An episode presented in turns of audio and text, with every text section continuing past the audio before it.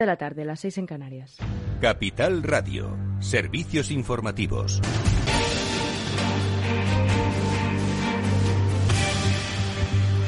Buenas tardes. Actualizamos los datos de coronavirus en España. La incidencia baja hasta los 41,45 puntos y tenemos 2.758 nuevos contagios notificados y 42 fallecimientos. Y en la sesión de control al Gobierno, Pablo Casado asegura que los abucheos que empañaron la parada militar del 12 de octubre son un síntoma claro de la deslegitimación del Gobierno. El presidente Pedro Sánchez se defiende reconociendo que los abucheos son la norma en esta ceremonia cuando gobierna la izquierda. Ayer escuchó lo que dice la calle de usted. Siempre que gobierna la izquierda, señoría, hay abucheos, hay insultos a los presidentes de izquierdas. El líder de la oposición se ofrece a renovar los órganos constitucionales, salvo el Consejo General del Poder Judicial. La oferta incluye la renovación del Tribunal Constitucional, el Defensor del Pueblo y el Tribunal de, Cuentas. Sobre la renovación del Consejo General del Poder Judicial se podrá desbloquear, sostienen desde el PP, si se refuerza la independencia judicial de forma que los jueces elijan a los jueces su exclusiva responsabilidad este bloqueo. Pero mientras recupera su palabra, hoy le voy a hacer una propuesta. Renovemos ya los demás órganos constitucionales como nos obliga la Constitución en un procedimiento que no socavó el Partido Socialista. Tiene la oportunidad de contestar ahora y también de modificar la ponencia del Congreso Federal que dice que le prohíbe pactar con el centro derecha y con la que dicen que es la vieja socialdemocracia. Y el Gobierno recoge el guante y emplaza al PP a mantener una reunión hoy mismo para arrancar la renovación de los órganos constitucionales. El ministro de la Presidencia, Félix Bolaños, ya ha mantenido un primer contacto con el secretario general del Partido Popular, Teodoro García Egea. Bolaños afea al PP que se preste a renovar solo algunas instituciones, aunque celebra el ofrecimiento de Casado al entender que ha rectificado su bloqueo. Las negociaciones, si prosperan, serán discretas. Escuchamos las declaraciones del ministro de Presidencia. Estamos encantados de que el Partido Popular parece que hoy por fin ha rectificado su posición de bloqueo y parece que hoy por fin quieren cumplir la Constitución y la ley, al menos en parte. Y el otro gran asunto sobre el que tenemos que fijar la mirada es el mercado energético. Al menos 15 eléctricas europeas preparan una carta para presionar a los gobiernos europeos a fin de evitar intervenciones drásticas en el mercado pese al alza de los precios advierten de que éstas podrían socavar tanto la confianza del mercado como descarrilar la transición verde y ahora la Agencia Internacional de Energía confirma en un comunicado de última hora que el alza de los precios del gas, la electricidad o el carbón no están relacionados con la transición energética, unas palabras que ha repetido de manera bastante similar hace unos segundos en Bruselas la comisaria europea de energía Kadri Simpson. El actual alza de los precios en el mercado de la electricidad no es el resultado del Pacto Verde Europeo, es el resultado de nuestra dependencia en la importación de materias fósiles que condiciona el mercado mundial. Vemos que la demanda sube por Asia y tenemos que hablar sobre ello y cómo puede condicionar nuestra dependencia respecto a este tipo de energías fósiles y volatilidades nuestro futuro. En cualquier caso, sobre las compras de gas conjuntas para abaratar la factura, Bruselas no se pronuncia de manera clara. No va, a no va, a intervenir el mercado, pide a nuestro país que baje impuestos y dice que apoyará a los Estados miembros en su lucha contra esta escalada siempre y cuando no interfiera en la libre competencia. Y ahora responde el Gobierno. La ministra Teresa Rivera considera que esta respuesta está a la altura de las circunstancias. Así es, eh, dice que la intención de Bruselas de monitorizar la situación no aborda la excepcionalidad de todo esto. Las propuestas que recoge en su papel eh, no dejan de ser manifiestamente congruentes. Son propuestas que, es obvio que, que, se pueden aplicar. Creo que es eh, interesante el que haya un recopilatorio de todas ellas, pero no abordan la excepcionalidad de la situación en la que estamos. Hoy sería una pena que Europa no esté a la altura de las circunstancias intentando corregir, cortar esa hemorragia que se produciría en el conjunto de la economía europea si no se reaccionara. A esta hora, en la sede del Ministerio de Madrid, en Madrid, Rivera se reúne con el presidente de Iberdrola, Ignacio Sánchez Galán. Muchas gracias, Javier Luengo, por esta aportación. Y a cuenta de esto, desde Portugal nos llegan las declaraciones del primer ministro luso, Antonio Costa, quien insta a nuestro país a realizar un esfuerzo para que se mire a la península ibérica como un conjunto y se redoblen los esfuerzos de integración de las economías de ambos países. Con ello, dicen, tanto Madrid como Lisboa tendría eh, mayor poder de negociación no solo en Europa, sino en el mundo. Es todo por ahora. Continúen informados en capitalradio.es. Les dejamos en Afterwork con Edu Castillo. Invertir en acciones y ETFs con XTB tiene muchas ventajas. No tienes ninguna comisión hasta 100.000 euros al mes. La apertura de cuenta es online, rápida y sencilla. Y tenemos atención al cliente 24 horas al día en español. Más de 300.000 clientes ya confían en nosotros. xtb.es. Riesgo 6 de 6. Este número es indicativo del riesgo del producto, siendo uno indicativo del menor riesgo y 6 del mayor riesgo. Si piensas que defender los derechos humanos empieza por defender el derecho a la vida, por fin hay debate. Nace un periódico independiente, profesional, en abierto, respetuoso y con valores. Ya era hora. Eldebate.com. La actualidad desde los principios.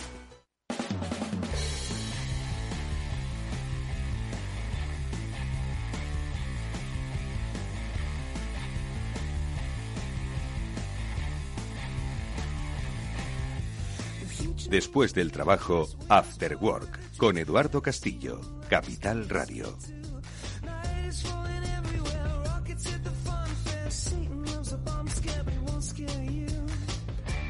¿Qué tal? Buenas tardes amigos, bienvenidos al Afterword de Capital Radio. Ya comenzamos en directo con todos vosotros y hoy nos vamos a dedicar al cambio, a la transformación de las organizaciones, de las personas. Hoy, este miércoles 13 eh, de octubre, San Eduardo, por cierto, felicidades para todos aquellos que representan esta onomástica.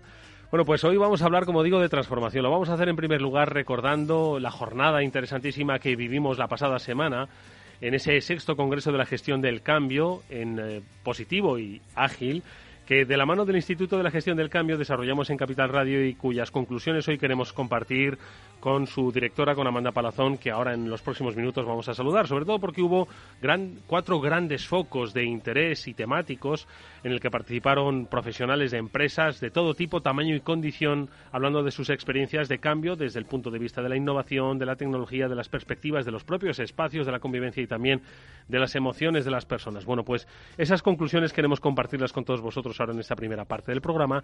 Y de cambio vamos a seguir hablando, pero de cambio transformador, porque como sabéis, hoy toca nuestra sección El Transformador, que junto a los especialistas de Salesforce analizamos lo que han hecho empresas de referencia en nuestro país para afrontar los grandes retos em, pensados, sobrevenidos, pues que esta eh, nueva realidad, esta nueva economía nos genera. Hoy, empresa de lujo invitada, hoy estará con nosotros Iberia y nos contará cómo ha transformado no solo eh, por circunstancias eh, sobrevenidas de la pandemia, sino también cómo ese nuevo cliente que sabe mucho, que navega mucho, bueno, pues está en el foco de su transformación. Junto con los especialistas de Salesforce hablaremos de su experiencia. Esto será, amigos, como digo, el plato transformador de hoy de este Afterwork que mm, está dirigido técnicamente por Néstor Betancor. Así que vamos a empezar ya mismo porque vamos a dar claves. Ojo, que todo lo que aquí vamos a contar, eh, lo que quiero es que sea inspirador para vuestras organizaciones. Ya seáis gerentes, ya seáis directores, ya seáis empleados, que lo que aquí contemos hoy os haga reflexionar sobre si en vuestras organizaciones podéis implementar algo parecido o una esencia que por lo menos sea el punto de partida del futuro de vuestra empresa. Bienvenidos.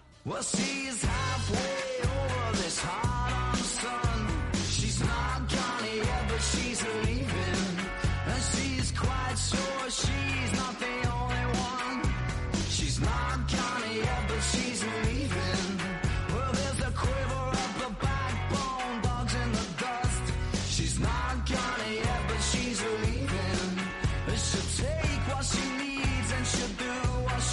Bueno, fue el pasado día 5 de octubre cuando celebramos el sexto Congreso de la Gestión del Cambio Ágil y en Positivo, organizado por el Instituto de la Gestión del Cambio. Amanda Palazón es su consejera delegada. Amanda, ¿qué tal? Buenas tardes, bienvenida de nuevo, ¿cómo estás? A ver que te oigamos, a ver ese micrófono enchufado. A ver. Hola. Hola Eduardo, ¿cómo estás? Buenas muy bien, buenas tardes. Oye Amanda, hoy estamos aquí para hacer un repaso. ¿Por qué? Pues porque tuvimos eh, personas muy interesantes, tuvimos mesas eh, muy eh, gratificantes Pero al final, como quien dice, el Congreso se acabó y siempre yo creo que los Congresos sirven no solo para reunirnos y para aprender, sino sobre todo para sacar conclusiones que nos ayuden a cambiar, ¿no? Que de eso se trata. Y es un poco el motivo de que hoy retomemos pues esa especie de em, conclusión final del Congreso a modo de conclusiones eh, de las cosas que se dijeron y que, bueno, pues muchos de los invitados dieron buena cuenta en los micrófonos de eh, Capital Radio. Y si te parece, no sé si quieres hacer un, quizás un balance general sobre sobre cuál fue no solo la impresión de este sexto congreso, en el que además hemos colaborado activamente desde el primero de ellos aquí en Capital Radio, sino bueno, pues un poco cómo viste a las empresas el espíritu en este tiempo de pospandemia, si podemos llamarlo así, y de bueno, afrontar los nuevos retos que precisamente ese tiempo de pospandemia pues generan las empresas. Un poco esa visión general, ¿cuál dirías que fue? Pues mira, la verdad es que eh, ciertamente se ve que vamos evolucionando con el concepto. Cuando hablábamos desde el primero, que se hablaba un poco más conceptual, ¿no? Y ahora ya eh, iban aterrizando, iban diciendo casos específicos, casos de éxito, todos tenían clarísimo que la persona era clave. Otro de los elementos que surgió yo creo que prácticamente en todas las mesas es la necesidad de innovar en las organizaciones y que eso es, bueno, forme parte de la cultura.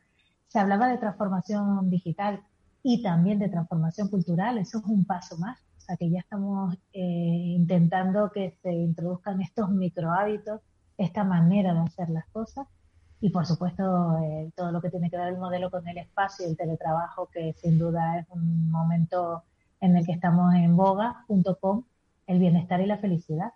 Otro tema que me, me pareció muy curioso y me gustó mucho y de hecho he hecho dos encuestas en LinkedIn, un poco como dices tú, post congreso, y fíjate, en una sale la, que les interesaba saber más del método, saber más de Echenbook, eh, tener ese método y profesionalizarse. Y otro, el tema de la medición, que además la última mesa hablamos muchísimo, ¿verdad, Eduardo?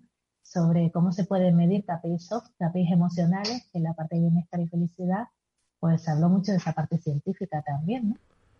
Oye, bueno, pues eh, de esas mesas, eh, como dices, pues se ha evolucionado mucho desde ese primer congreso en el que el concepto de la gestión del cambio estaba todavía muy difuso. Eh, hasta, hasta, hoy, donde ya pues hemos visto que hay una metodología mm, para los procesos de cambio, donde ya no solo se analizaban los procesos de cambio tecnológico, porque mm, cabe decir a los, a los oyentes que la gestión del cambio, no sé cuándo nace, ¿no? Pero nace, supongo que principalmente para hacer frente a cambios pues de carácter, eh, como diríamos, tecnológico, también estratégico, organizacional. Es decir, era organizar equipos, un poco, no dejaba de ser un poco la continuación, la evolución natural del desarrollo de proyectos, ¿no? Donde, área en el que tú pues eres especialista. Entonces, de aquellos tiempos a hoy, eh, pues se ha abierto el abanico para gestionar todos los cambios eh, que tú lo has dicho, emocionales, eh, habitacionales, por supuesto estratégicos, tecnológicos. Yo creo que ahí pues se demuestra que la gestión del cambio va ocupando un rol de madurez dentro de las estrategias de las empresas, aunque me parece que todavía sigue muy vinculado al tema de los recursos humanos. Y yo creo que es algo, no sé qué te parece a ti, Amanda, si crees que es algo que debe ir ya desprendiéndose del área de recursos humanos por supuesto trabajando de manera conjunta con ella, con ellos, pero un poco siendo independiente a las acciones que se hacen de recursos humanos. ¿Cómo lo ves?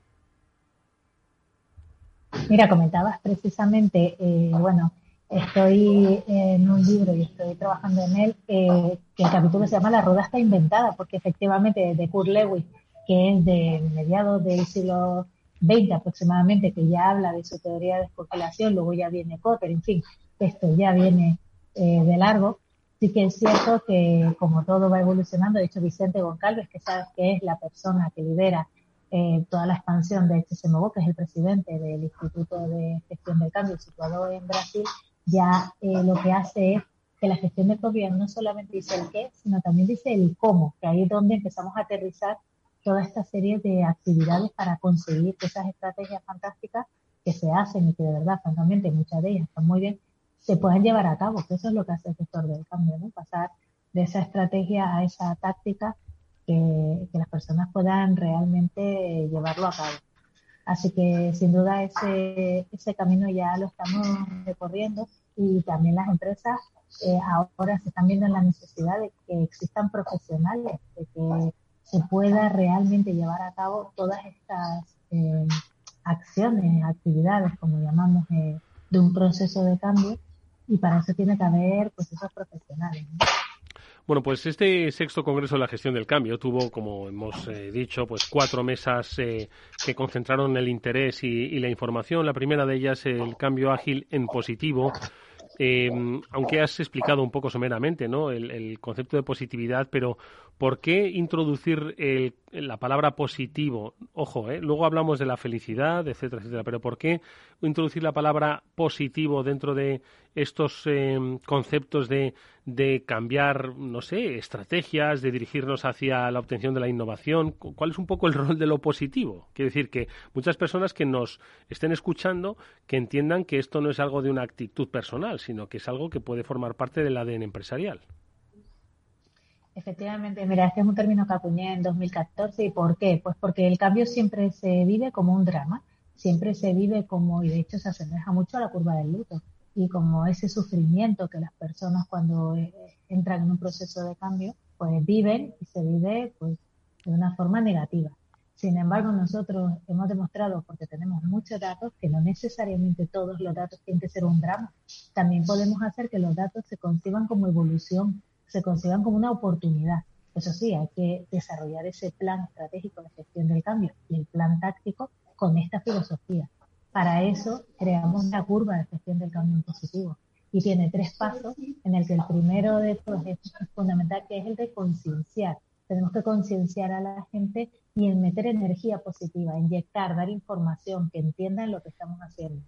Lo segundo es dar conocimiento, porque no nos estamos dando cuenta que estamos en una nueva era, estamos en situaciones muy nuevas y necesitamos que nos capaciten y nos acompañen. Eh, estoy viendo constantemente que incluso, fíjate, cosas tan básicas como el Outlook, pues el cambio del Outlook de escritorio al Outlook eh, del 365, estoy hablando de una cosa absolutamente básica, sin embargo la gente necesita ayuda, pues porque de entrada no es el mismo Outlook y eso no lo sabe la gente. El Outlook que se llama OWA tiene menos información que el de escritorio. Bueno, pues esos detalles son los que la gente necesita saber para continuar su trabajo y no llegar a ese nivel de incompetencia que consigue frustrarse en lugar de ser una persona que lo que hace es aportar ideas y mejoras, que es precisamente lo que estamos. Y finalmente hay que trabajar muchísimo la credibilidad del líder, porque la realidad es que en la actualidad y tenemos, eh, siempre pasamos una encuesta para poder valorar la credibilidad y curiosamente estamos en porcentaje del 20% de, de credibilidad en el liderazgo y sobre todo cuando va hacia el cambio. O sea, el 20% de credibilidad de un líder cuando dice, oye, queridos empleados, vamos a cambiar la estrategia de la compañía porque vamos a ir a mejor. Dicen, a este no lo cree nadie, ¿no? Dice, solo el 20% lo cree. Madre mía. Es que te lo digo de verdad que eh, habremos hecho de estas encuestas, pues no sé, igual a 30, 40 empresas de diferentes sectores y tan solo en una que además nos llamó gratamente la atención, nos salía que el liderazgo, eh, o sea, que creían en él, con lo cual, bueno, pues cuando ponen en marcha alguna, algún proyecto nuevo, le siguen y no siempre sabiendo hacia dónde van, pero como consideran que están bien guiados, le siguen. El resto es que no creen, creen que todo es cosmética, creen que todo son grandes eh, palabras, sin embargo detrás no hay hechos. Por eso es tan importante que el gestor del cambio organice haga ese plan, lo esté todo con un hilo conductor, que esto es mm. lo que hacemos. Que ese, que también se habló en alguna mesa, recuerdas que no son hacer actividades sueltas, es que tengan un paraguas y un hilo conductor, mm. que la gente entienda hacia dónde quiero ir, qué quiero conseguir, qué se espera de mí en este momento. Todas estas preguntas hay que darles respuesta. Eso es lo que hace el sector del cambio, escuchar constantemente para ir dando respuesta a todos esos miedos. Así conseguimos que se convierta en una ilusión y en una visión positiva frente a la visión negativa que existe en la actualidad de cambio. Oye, dices que esa curva del, cambio en positivo tiene tres líneas, la información, dar conocimiento y que haya credibilidad, ¿no? De los dos primeros, de información y de conocimiento, también se habló en, en el Congreso, porque se habló de comunicación y formación, ¿no? Con la comunicación se, se da información y con la formación se da conocimiento. Eh, sin embargo, de la tercera, de la credibilidad, ¿cómo se trabaja esa parte de la credibilidad del, líder? Me ha gustado mucho, sobre todo por, por el, escaso ratio de éxito que, tienen los líderes cuando acometen proyectos de cambio. Pues mira, nosotros utilizamos una estrategia que llamamos el plan de reputación y el plan de intervención. Y son dos planes que nos han dado muy buen resultado porque muchas veces, y quizás creo que esto es un tema cultural español, trabajamos muchísimo, pero no siempre se ve lo que hacemos. Eh, Así que eh, nos encontramos ante ese momento en el que de verdad que se hacen muchísimas acciones. Yo he visto cuando hablas con, directamente eh, cuando hablas con los directivos, cuando ves las planes, cuando ves el trabajo que han hecho, te sorprende gratamente porque hay nivel. Sin embargo, la percepción de la organización para nada es esa. ¿Qué hacemos nosotros? A través de esos planes dar visibilidad, que se involucre el directivo en el día a día, que se acerque a sus equipos y de esa manera consiguen pues bueno, tener esa visibilidad.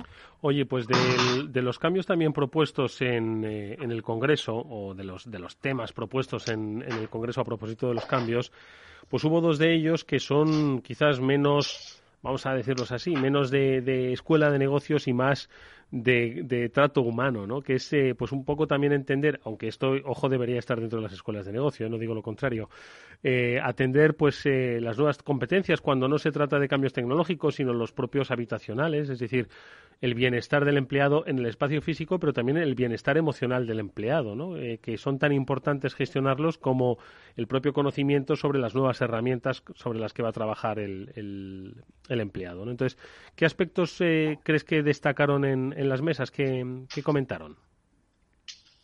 Pues fíjate, eh, vamos a ir de atrás para adelante por el tema que has sacado. En la mesa de bienestar claramente se demostró con datos y de forma científica, que el trabajar en el bienestar del empleado no solo es un concepto buenista, que realmente da resultado, porque cuanto más feliz, más equilibrado está el empleado, cuando más, eh, más equilibrado está también ese, ese líder, pues va a conseguir que todo fluya y por tanto tener mejores resultados.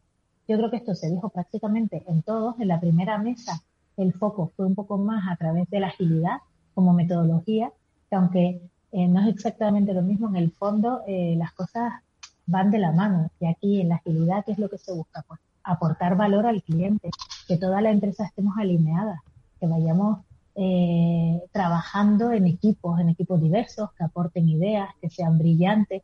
Y ahí también surge toda la parte de la, de la innovación. De hecho, fíjate que estuvieron hablando incluso de la distopía, ¿no? De estar en un momento eh, absolutamente diferente, o se habla del curso universitario también, que ya se necesita expertos, fíjate si hay evolución, antes ni siquiera había método y ahora ya estamos buscando expertos. En la segunda mesa, por ejemplo, a través de todo lo que tenía que ver con Workplace, la importancia es que el entorno ayude también a esta felicidad, porque el entorno al final es lo que tú ves, es lo que tú percibes, por tanto es la coherencia del mensaje. Y aquí se habló toda la parte de teletrabajo. Acuérdate que se que Roberto comentó, temas como la flexibilidad o Inmaculada que venía con ese concepto de destrezas y competencias digitales que daba igual el sector, que venía la administración pública y decía, pero ¿por qué no vamos a desarrollar esas destrezas? Eh, la tercera mesa, que estuvo muy enfocada ya a las palancas del cambio, ahí no había dudas, tanto la comunicación que tiene se torna más amigable, ¿no? más friendly, como se dice ahora, y más cercana y mucho más ágil también la, la importancia de la formación. Eh, personas como, como Nebreda, como Matilde, estuvieron explicando cómo estaban haciendo esas diferencias, ¿no? Diferentes puntos de vista de la formación, cómo se podía combinar todo lo que tenía que ver tanto Blender, la importancia de no olvidar la parte presencial. Luego Ana Arroyo nos, con su tema de los cuatro días. De jornada eh, laboral, exactamente. ahí vio eh, con un tema que está... Pero trabajando las mismas horas, hay que recordarlo. Una empresa que, que desde, hace, desde antes de la pandemia eh, instaló eh, Software del Sol, instaló la jornada, la semana laboral de cuatro días.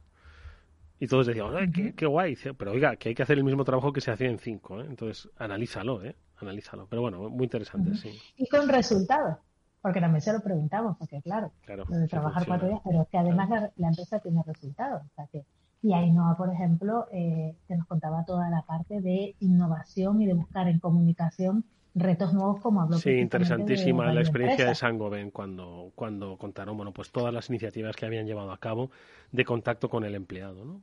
De contacto con el empleado en, eh, tiempos de pandemia, que ahora que, vamos a ver, no es que se la pandemia, pero se han instaurado una serie de, de prácticas muy útiles que descubrieron, ¿verdad?, en ese acercamiento emocional al, empleado, sí. Mm. Otra cosa que comentaron que la verdad que fue francamente interesante, un poco de la parte generacional, cuando hablábamos de la pandemia, eh, la importancia de eh, volver a las oficinas, de volver a ese entorno donde hubiese ese bienestar, también orientado a la productividad, donde Antonio Lucio, por ejemplo, nos comentó la dificultad que podían tener el desarrollar a gente joven si no tenían contacto con ellos. Y ahí Nancy, que era de la cuarta mesa, nos explicó el sello como el sello del ranking de empresas eh, heroína eh, precisamente está trabajando en eh, acompañar toda esta, eh, bueno, que se evidencie cómo trabajando en equipo se obtienen mejores datos, cómo hay que desarrollar a las personas su potencial. Y también la verdad es que fue muy interesante porque nos hizo esa, ahí vemos evolución también, nos diferenció el ranking frente al World Place to Work, que cuál diferencia había, ¿te acuerdas que le preguntamos? Pues mm. claro, uno está orientado a empresa, clima laboral y el otro ya empezamos a ir a detalle, a la persona, o sea, son mm. totalmente complementarios y evolutivos, ¿no? Y bueno, más cosas interesantes, a partir de ahí, Olga Novillo que nos contó el Press Program, que lo pueden escuchar en todos los podcasts que tenemos, especificó cómo se eh, cómo se cuida a la persona en concreto, porque recuerda que nos hablaba incluso de enfermedades, sí, sí. o sea, cosas muy personales. Se personalizaba mucho, sí, la atención al empleado, sí, sí, pues ya no exactamente, eh, profundizaba, pues como son ahora mismo, y ahora lo vamos a ver con nuestros siguientes invitados, ¿no? Antes, bueno, pues los clientes eran una gran masa de clientes, hoy se puede personalizar al cliente, pues, pues según sus gustos y necesidades, em, en su relación con una misma empresa. Bueno, pues aquí pasa lo mismo con los empleados, ¿no? Antes, pues había una masa laboral, y hoy, pues cada empleado es un mundo, ¿no? Con unos sentimientos, unas capacidades, unos objetivos, ¿no? Que se pueden medir, que se pueden implementar, que se pueden gestionar. Y de todo eso se habló hace unos pocos días en el Congreso de la Gestión del Cambio. Y que efectivamente. De hecho, ¿te acuerdas? No, dime, dime. ¿Recuerdas a Mane, a Mane Sanguinetti, que hablaba de que ya la experiencia de empleado en Mafre se estaba personalizando? Sí, sí. Y Ofelia, eh, CEO del ranking, decía que efectivamente de era CEO de ranking aquí en Europa, precisamente eso es lo que se iba a enfocar el ranking, a personalizar. Fíjate qué evolución de, lo que es el clima y la visión global a ir ya a la persona. No confundáis ¿eh? con empresas paternalistas, se trata de personalizar. ¿De acuerdo? Que es muy diferente. Eh, Amanda Palazón es la CEO del Instituto de la Gestión del Cambio. Gracias por haber eh, participado en este, gestión, en este congreso, por haberlo hecho nuevamente con la ayuda de Capital Radio. Nos veremos, por supuesto, tanto en los premios como en próximos congresos y a vuestra disposición está tanto el web de Capital Radio como del Instituto de la Gestión del Cambio, todas estas interesantes mesas por si queréis obtener más inspiración, más información. ¿Qué cosa más me quieres decir que te veo que me estás diciendo? Sí, porque es que no quería dejar pasar esa visión global de la primera mesa con Carlos Moro, con Miguel Ángel López, con Lucio Fernández y Rubén Arce, que hablaron de la transformación digital y de la agilidad, que me parece también que fue otra visión totalmente distinta eh, además de la importancia de la persona, la importancia de la digitalización, la diferencia, como dijo Rubén, entre digitalización y transformación digital. Pues de eso es de lo que vamos a hablar ahora con nuestra siguiente mm, compañía invitada. Bueno, pues nosotros, insisto, recomendamos que visitéis el Instituto de la Gestión del Cambio y hagáis un repaso por todas estas interesantes mesas que formaron parte del Congreso. Amanda Palazón, gracias, enhorabuena por ese trabajo. Nos veremos próximamente. Muchas gracias, Eduardo. Si inviertes en bolsa, esto te va a interesar. XTB tiene la mejor tarifa para comprar y vender acciones y ETFs, cero comisiones hasta 100.000 euros de nominal.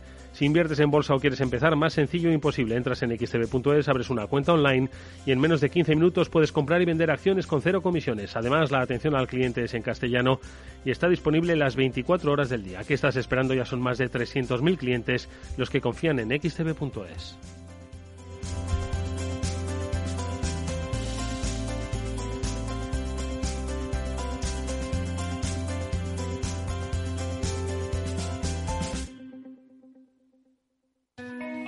¿Suben la inflación y los tipos de interés? Gestionar con destreza y hacer frente a lo irracional es nuestro trabajo en Lazar Fund Managers. Aproveche las oportunidades de la renta variable y la renta fija global con nuestro fondo multiactivo sostenible Lazar Patrimoine SRI y de nuestra gestión flexible de renta fija con Lazar Credit Opportunities.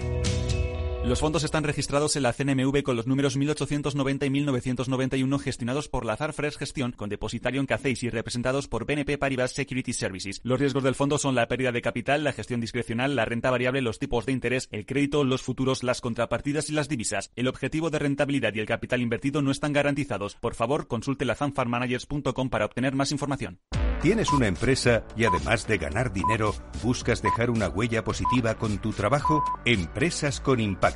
El programa de Capital Radio, dirigido y presentado por Margaret González, es lo que esperabas. En Empresas con Impacto hablaremos de nuevos modelos de negocios y estrategias más comprometidas que vendrán de la mano de grandes expertos en distintos sectores. Empresas con Impacto, el programa de las empresas que buscan ganar dinero mientras mejoran el mundo. Con Margaret González los jueves de 3 a 4 de la tarde. ¿Te sumas al cambio? Para personas inquietas, Capital Radio. A continuación, El Transformador, de la mano de Salesforce.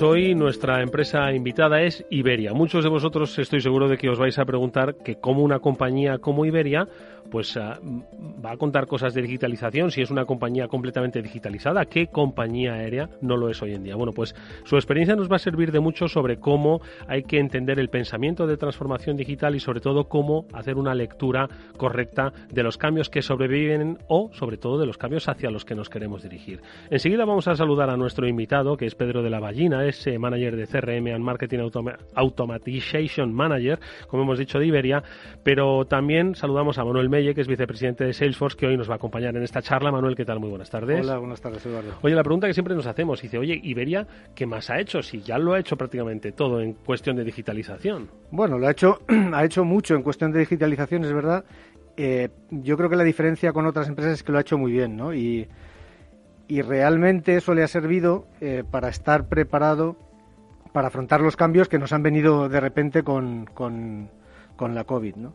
Yo creo que esa es la gran diferencia del proceso que ha seguido Iberia y que se ha digitalizado, pues eso, de una manera casi, digamos, preventiva, sin saber lo que iba a venir, pero que le ha permitido eh, muy ágilmente mm, pues eh, afrontar los cambios que nos hemos encontrado de repente. Bueno, pues yo creo que con nuestro invitado vamos a hablar sobre lo que estaban haciendo antes, sobre lo que les ha servido para esos tiempos de transformación brusca que supuso la pandemia, lo que han transformado gracias a la pandemia, cómo ha cambiado pues este tiempo digital al cliente fundamental para una compañía aérea y muchos otros aspectos. Pedro de la Ballina, buenas tardes, bienvenido. Buenas tardes, Eduardo. Eh, Pedro, lo primero de todo, no sé por dónde empezar, es que son muchas cosas, son muchos los aprendizajes que podríamos ahora compartir con todos nuestros oyentes. Empezamos por quizás lo más cercano, la pandemia. Eh, al sector además aéreo eh, lo cambió y mucho, bueno, como a toda la sociedad en su conjunto, a la sociedad económica. ¿A vosotros eh, cómo os impactó y sobre todo cómo aprovechasteis el pensamiento digital para satisfacer unas necesidades nuevas y urgentes que surgen para vuestros clientes? Sí, pues como bien dices, todo el tema de la pandemia ha sido un, gran desafío no solo para Iberia, sino para, para, el resto de empresas, pero es cierto que al sector de las aerolíneas ha sido uno de los más afectados. Con lo cual, eh, como te puedes imaginar, eh, pasamos unos momentos eh, duros en los que teníamos que dar una respuesta a nuestros clientes de una forma ágil en un entorno que era muy cambiante y con una incertidumbre brutal. O sea, cualquiera de nosotros se puede imaginar los primeros momentos en los que el contact center estaba saturado con miles y miles de llamadas de clientes que no tenían claro pues qué debían de hacer para gestionar, por ejemplo, el cambio de sus vuelos o el reembolso de sus billetes o incluso cuando la situación empezaba a mejorar y se levantaban restricciones, a dónde podían volar, en qué condiciones podían volar, cuáles eran los requisitos. Con lo cual, eh, nosotros lo que hicimos fue aprovechar mucho eh, todo el trabajo que veníamos haciendo anteriormente, eh, porque el proceso de digitalización de Iberia empieza mucho antes que la pandemia y eso nos ha permitido responder con flexibilidad y agilidad a todas estas necesidades que estaban teniendo nuestros, nuestros clientes en ese momento y acompañarles sobre todo para que no se sintiesen solos, que era algo fundamental para nosotros el no dejar solos a nuestros clientes en esos momentos. Yo creo que lo que nos ha contado Pedro, Manuel, es un, algo que debería estudiarse en todas las escuelas de negocio, que es lo primero de todo mantener la calma frente a una eh, situación, diríamos, prácticamente de pánico y decir, vamos a ver, tenemos esta circunstancia, pero también vamos a, pensar un poco qué es lo que tenemos y que podemos aprovechar, que es lo que estaba explicando Pedro. Y, cuál es mi objetivo, ¿no? que es mm, cuidar a mis clientes, que es lo que ha hecho muy bien Iberia. ¿no? Pedro, y entonces vosotros dijiste, oye, eh, nosotros estamos en un proceso de transformación digital, ya lo habíamos comenzado antes de la pandemia, ¿qué podemos eh, sacar de provecho para afrontar esta situación nueva, incierta, cambiante, radical? Sí, pues varias cosas que pusimos en marcha, por, por ejemplo, fue el habilitar nuevos puntos de interactuación para nuestros clientes. Como os comentaba antes, una de las eh, principales preocupaciones que teníamos era el ser capaces de dar respuesta a todas las preguntas que estábamos recibiendo. Y para ello, por ejemplo, desde los primeros momentos de la pandemia, pues habilitamos un chatbot a través de WhatsApp que permitía dar respuesta a esas preguntas que tenían los clientes sobre a dónde puedo viajar, en qué condiciones puedo viajar, de forma que gestionábamos de una manera masiva todo ese tipo de preguntas. Eh, de hecho, el incremento de la, de la adopción del canal de WhatsApp se incrementó un 300% solo en el año 2020 debido, debido a, esta, a esta situación y permitió también descongestionar un poco el contact center para que pudiese estar atendiendo otro tipo de peticiones de mayor calado. Pero como quien dice, entiendo, Pedro Manuel, que el uso del, chatbot de WhatsApp estaba algo previsto, pero no para que creciese un 300% en un año, sino que era como parte de esa estrategia, ¿no? Era parte de la estrategia, sí. El, la, la, estrategia de omnicanalidad y el estar presentes a través de cualquier canal y del canal de preferencia de los clientes es algo que tenemos en nuestra estrategia de digitalización como uno de los pilares fundamentales. Eh, para nosotros es, fundamental que todos los puntos de contacto, todos los agentes que interactúen con el cliente tengan esa visión única del cliente, esa visión 360 y que le podamos dar una experiencia única y sin duplicidades a los clientes independientemente del canal.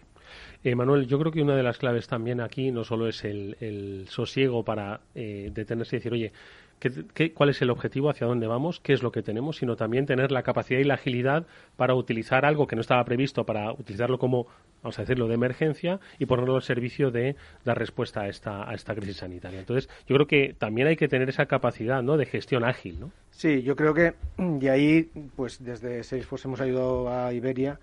Eh, y porque Iberia también apostó por una tecnología basada en, servicios en la nube y eso les ha permitido poder sobredimensionar cuando ha sido necesario las plataformas para dar esos servicios a esas avalanchas de, usuarios. Pedro, ¿qué otros aspectos en los que ya estabais trabajando eh, de transformación, de esa cultura de transformación digital de la compañía, os eh, vinieron muy bien para dar respuesta a esas necesidades o que de alguna forma, ahora que también se, ojalá, pues ya comience un poco todo a, normalizarse, vais a proseguir ¿no? con, ese, con esos procesos de transformación. ¿no? ¿Cuáles destacarías? Sí, pues otro aspecto muy importante es el, facilitar la autogestión a los clientes. Hoy en día eh, los clientes cada vez quieren ser ellos eh, autónomos a la hora de hacer sus gestiones con cualquier empresa y tratamos también de automatizar, de, perdón, de, de fomentar el desarrollo de la de la aplicación móvil eh, para que pudiesen tener acceso a cualquier tipo de interacción de una forma autogestionada y de una forma más sencilla. Pues el cliente puede desde buscar eh, en un mapa interactivo cuáles son los países que están abiertos para volar y en qué condiciones, si necesitas presentar un test de COVID o si necesitas presentar un formulario sanitario antes de entrada. Todo eso está habilitado a través de la aplicación móvil desde la que puedes hacer la reserva, puedes hacer el check-in, puedes consultar las puertas de embarque, la cinta de equipajes, etcétera. Cualquier tipo de gestión se puede realizar desde ahí y nosotros nosotros también estamos fomentando ese tipo de autogestión para los clientes. Sí, de hecho, mm, si te fijas, Eduardo, en lo que dice Pedro, o al final eh, las soluciones que han ido desplegando no son tanto para vender más, sino para cuidar a los clientes. ¿no? Yo creo que esa es la clave de la estrategia de Iberia que compartimos nosotros también con, con ellos y con nuestros clientes. ¿no? El tener al cliente siempre en el centro de verdad, o sea, que tus acciones vayan siempre encaminadas a facilitarle la vida al cliente, no solo para venderle más, sino para que una vez que ya es cliente tuyo, pues esté cómodo contigo, esté a gusto y, sus procesos sean más sencillos. Claro, eso responde un poco a la pregunta que yo hacía al principio. Dice, oye, ¿dónde más puede digitalizarse una compañía como Iberia? Y dice, oye, pues al final profundizando en la cercanía hacia el cliente, en esa omnicanalidad, porque es un cliente obviamente que, como has comentado Pedro, pues ha cambiado. Ha cambiado, ya venía cambiando y, y ya se ha transformado radicalmente. ¿Cómo defines ahora ese cliente de una compañía como Iberia. Todos hemos sido clientes de Iberia. No conozco, conozco a poca gente que no haya sido cliente de Iberia. Entonces, ¿cómo somos ahora? Eh, y, por un lado, cómo hemos sido también en nuestra propia cultura digital como clientes. Segundo, con motivo de la pandemia. ¿Cómo somos ahora? Sí, pues eh, los clientes cada vez somos eh, más digitales y un poco lo que te comentaba antes, eh, cada vez queremos tener más herramientas a nuestro alcance y ser nosotros los que decidamos por, dónde por dónde queremos ser atendidos, si a través de un teléfono, si a través de un email, si a través de un chatbot, si a través de una aplicación móvil, si a través de mi perfil personal en la página web. tenemos y queremos tener a disposición todos los canales y ser nosotros los que escojamos. Eh, pero a la vez también otra de las cosas y que se ha notado mucho que ha cambiado en el comportamiento de los clientes a raíz de la pandemia es la anticipación.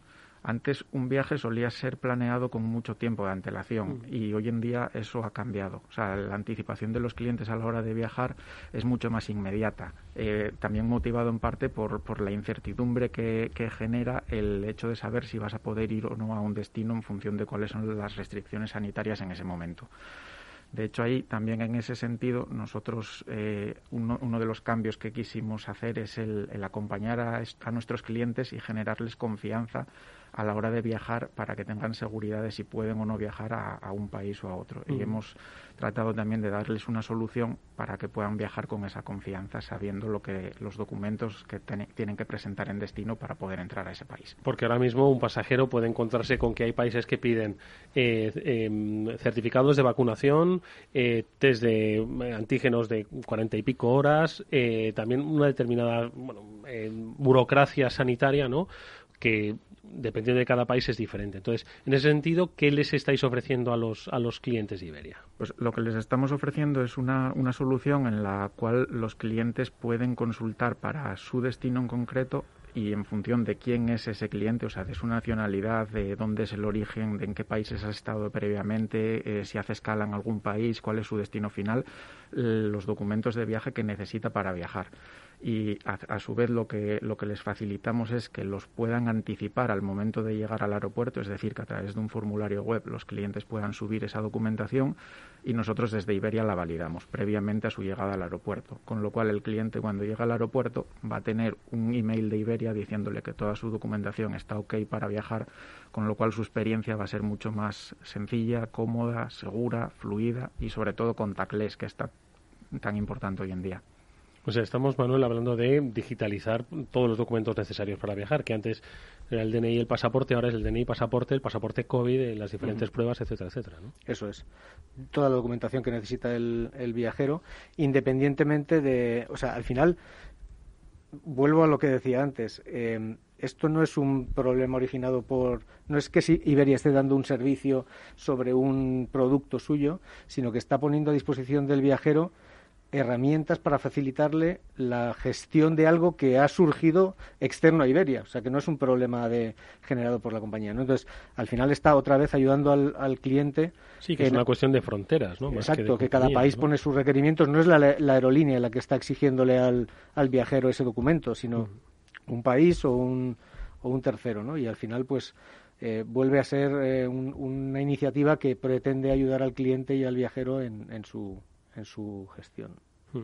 Oye, Pedro, ¿y los canales, eh, vamos a decir, tradicionales, ¿no? De acceso a la compañía, como podría ser la página web iberia.com o la propia aplicación, ¿no? Que podemos descargar en nuestros teléfonos inteligentes, eh, también han vivido transformación, eh, la previa y sobre todo con la pandemia.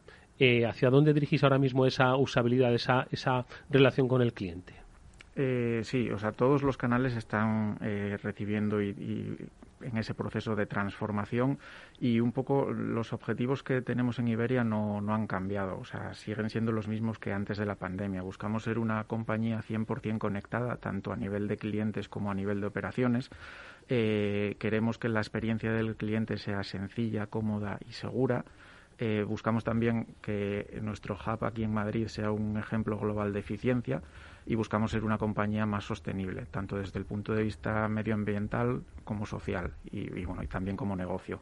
Eh, pues eso que estoy comentando, que esos son los objetivos generales que tenemos a nivel de compañía, se plasma en, en cualquiera de los canales. O sea, la transformación eh, si queremos ir hacia una omnicanalidad, pero teniendo siempre al cliente en el centro de nuestras, de nuestras decisiones. Mm.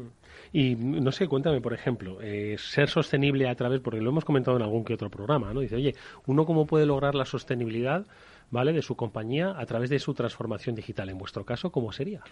Eh, pues sin ir más lejos, este ejemplo que os ponía ahora mismo de toda la digitalización de la documentación necesaria para viajar es un ejemplo muy claro.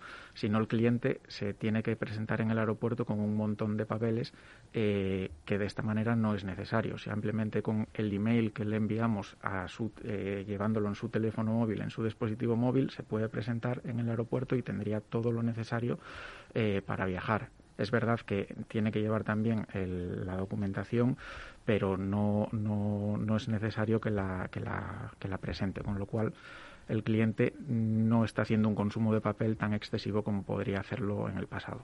Porque piensa que son cuántos vuelos ya, cuántos pasajeros han utilizado. Pues llevamos más de 200.000 pasajeros usando este servicio. Y, el trabajo, Manuel, que desarrolláis vosotros como socios, en este caso tecnológicos, eh, en una compañía que ya tiene una base tecnológica muy amplia, ¿no? ¿Cómo se desarrolla? ¿Es fácil? Has hablado de los servicios en la nube, ¿no? Que facilitan y agilizan todo. Mm. Bueno, es fácil, es fácil porque es una compañía que tiene una visión muy clara, ¿no? Y, eso, eso siempre ayuda. Eh, nosotros al final les damos soporte en pues distintas áreas, principalmente en la parte de atención al cliente y, y, la, y la parte comercial.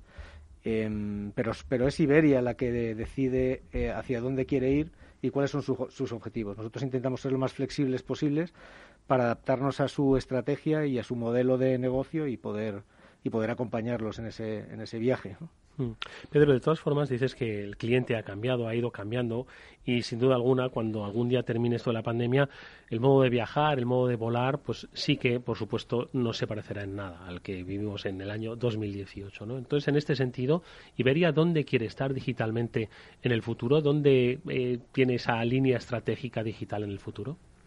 Eh, pues la, línea estratégica de Iberia, como te digo, sigue siendo la misma que antes. O sea, queremos que el cliente esté en el centro de nuestras decisiones y queremos acompañar al cliente eh, para que su experiencia sea sencilla, cómoda y segura. O sea, es muy importante y en el ADN de Iberia está la seguridad durante los 90 años de historia, más de 90 años de historia de la compañía. Una seguridad que hasta ahora se entendía desde el punto de vista de la operación pero que hoy en día va un poco va más allá. O sea, es una seguridad que tienen que tener los clientes a la hora de, saberse acompañados por nosotros para que no tengan ningún problema en llegar a destino, pues porque les falte una documentación que es requerida, que les aportemos seguridad en que en estos momentos de, crisis sanitaria, en que la experiencia sea contactless, que no tengan eh, problemas en el vuelo, que esto se habló muchísimo sobre la seguridad de, volar en estos tiempos y que queda completamente demostrado que volar es seguro. Eh, pues en, eso es en lo que estamos trabajando, en poner al cliente en el centro, tratar también de personalizar al máximo las interacciones con nuestros clientes, algo que es eh, fundamental, porque como os decía antes, hoy los clientes queremos escoger y ser partícipes eh, de nuestra experiencia, no que nos venga impuesta por las compañías. En ese sentido también eh, ofrecemos y estamos empezando a ofrecer una muchas posibilidades a los clientes a la hora de personalizar su viaje, desde que puedan seleccionar un asiento, desde que puedan seleccionar una maleta extra, pero incluso tenemos colaboraciones con startups que permiten ir un poco más allá. Y pues, por ejemplo, hay un servicio que es eh, Vagon Board con una startup en el cual el cliente puede eh, facturar la maleta desde casa. O sea, esta startup te va a recoger la maleta a casa y te la ¿Ah, llega al aeropuerto. No tienes que hacerlo.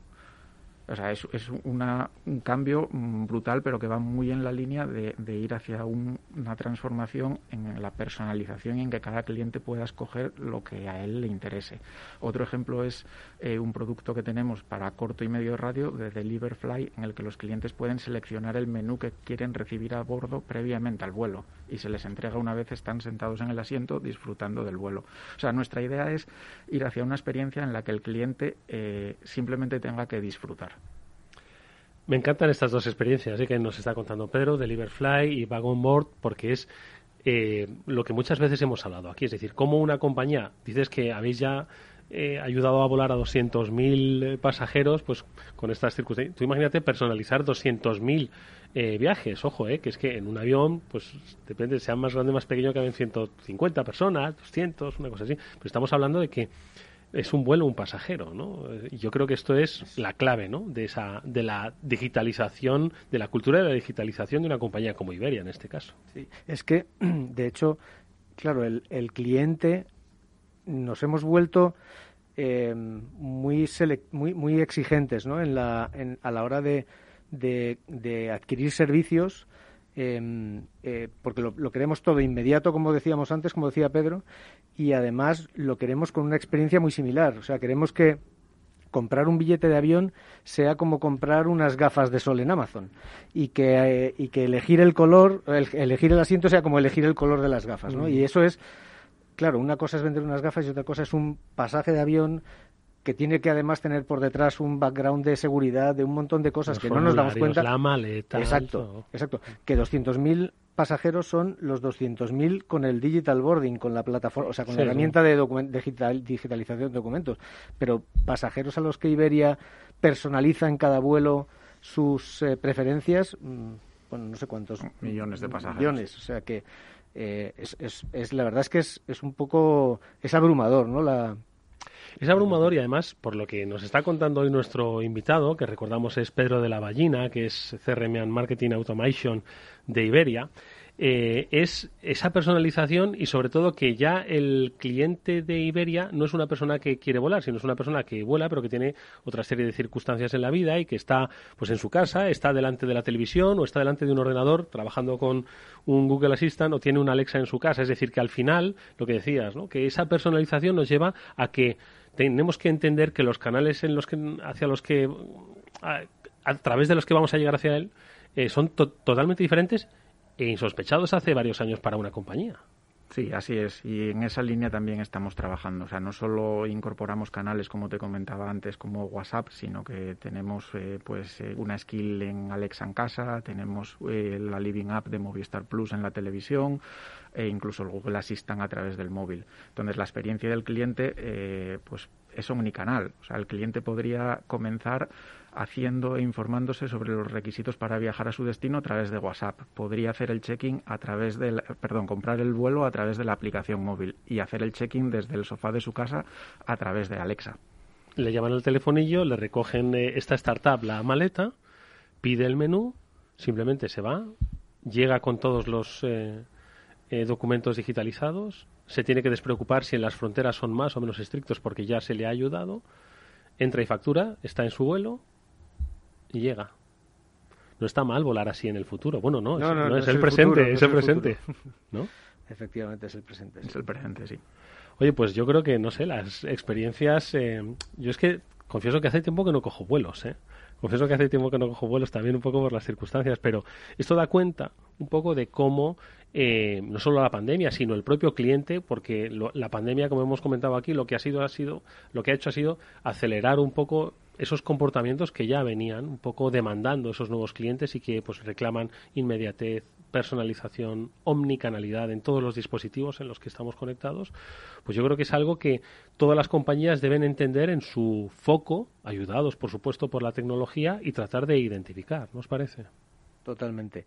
Yo creo que, que ahí, y lo decía al principio, Iberia lo ha hecho muy bien previamente a, esto, ¿no? Y ha estado muy preparada eh, para que este, estos cambios tan repentinos no le pillasen desprevenido, ¿no? Y eso es algo que deberían, pues los, los que los que han sufrido, las empresas que han sufrido el no estar tan preparadas, pues yo creo que es una lección a aprender, ¿no? Y, y, y además yo creo que es el momento de, de prepararse también para estar Iberia también lo hace, aunque ya venía haciéndolo de antes, estar preparado en la línea de salida para que cuando empiece a abrirse el mercado, que ya ha empezado a abrirse, eh, pues estén mucho mejor preparados que sus competidores, ¿no? Para, para ganar Pedro. Sí, así es. O sea, lo que, lo que hemos venido haciendo es aprovechar el trabajo que, que teníamos hecho previo a la pandemia y como, como bien decías, esto lo que ha servido es como un acelerador porque ha hecho que todo vaya cambiando mucho más rápido de lo que estaba cambiando previamente. Bueno, yo creo que en un negocio como el, aéreo, entender que el servicio que una compañía le da al cliente solo consiste en llevarle de un sitio a otro, pues creo que ya es una equivocación. Es decir, al final, pues quien habló del viaje del cliente, ¿no? El viaje del cliente comienza, como tú has dicho, muchos días antes, quizás ahora se acortan esos periodos de planificación, pero muchos días antes y terminan muchos días después, ¿no? Con esa propia experiencia. Entonces, acompañarle durante todo ese trayecto es, es la clave, ¿no? Ah, eh, ahí está, nuestra, nuestro objetivo es acompañar al cliente y que no, solo, no solo en el vuelo, ¿no? Momento, no solo en el vuelo, desde el principio, desde el momento en el que empieza a pensar en, en, viajar y en dónde quiere viajar. Bueno, pues eh, ahí está la experiencia. ¿Habéis viajado últimamente o no? Sí, yo sí. Yo, yo ya vuelvo, volví a viajar ya hace tiempo con Iberia. bueno, pues eh, ya le, habéis traqueado. Ya tendrías que probar entonces, Manuel, lo de, lo tenía yo aquí apuntado, el Deliverfly, Sí. El menú a la carta. menú a la carta. Desde casa, sin sorpresa. Bueno, pues ahí está.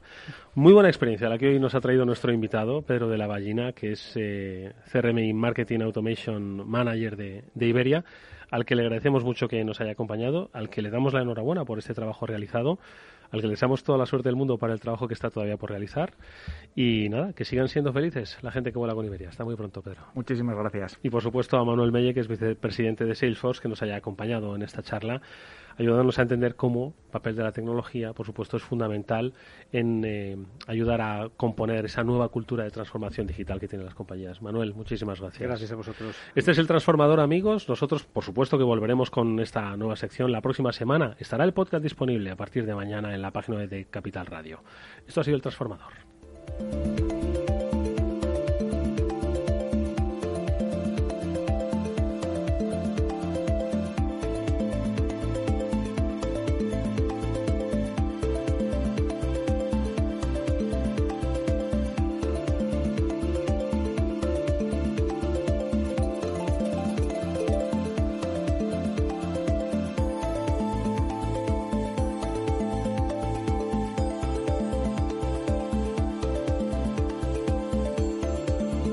After Work con Eduardo Castillo.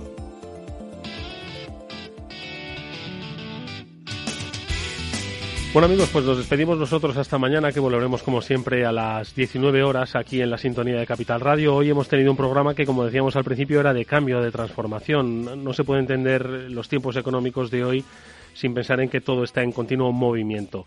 La experiencia del Instituto de la Gestión del Cambio para entender que los cambios se deben gestionar y esta última experiencia de Iberia de que nada está escrito y por supuesto los cambios nunca terminan aunque uno piense que está digitalizado al 100%. La experiencia de nuestros invitados en el transformador hoy nos ha dejado muy claro que el cliente está pidiendo cosas nuevas y si no sabemos entender y no sabemos aplicarlo, quizás estemos fuera del mercado. Bueno, pues esto, como digo, espero que hayan sido eh, historias inspiradoras para en vuestros respectivos negocios, saber operar, saber integrarlas. Nos vamos hasta mañana. Como digo, Néstor Betancor gestionó técnicamente el programa. Os saludo Eduardo Castillo, encantado de hacerlo. Adiós.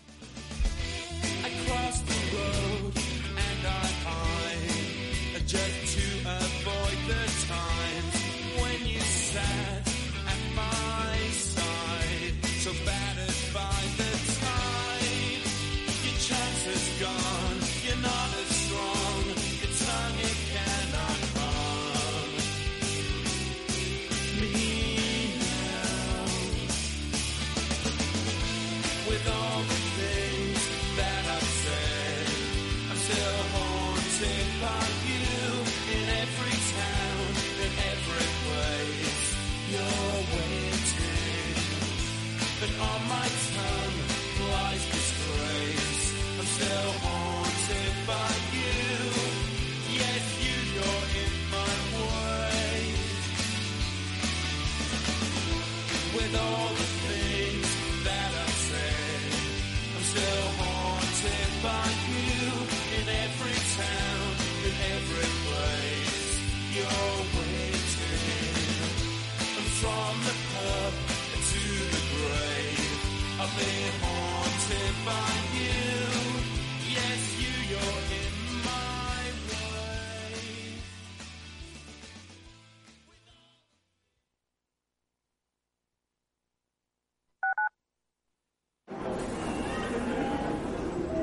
Madrid te lleva de forma segura al trabajo, al gimnasio, al retiro.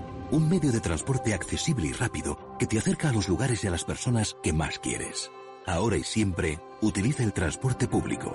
Ahora y siempre, muévete en Metro. Metro de Madrid, Comunidad de Madrid. Gráficas Naciones. Más de 50 años de experiencia en el sector de las artes gráficas. Apostamos por la última tecnología tanto en impresión offset como en digital y gran formato. Realizamos todo tipo de impresión. Tarjetas de visita, folletos, libros, vinilos, decoración y montaje de stands. Más información en el 91 629 2145 o en gráficasnaciones.es.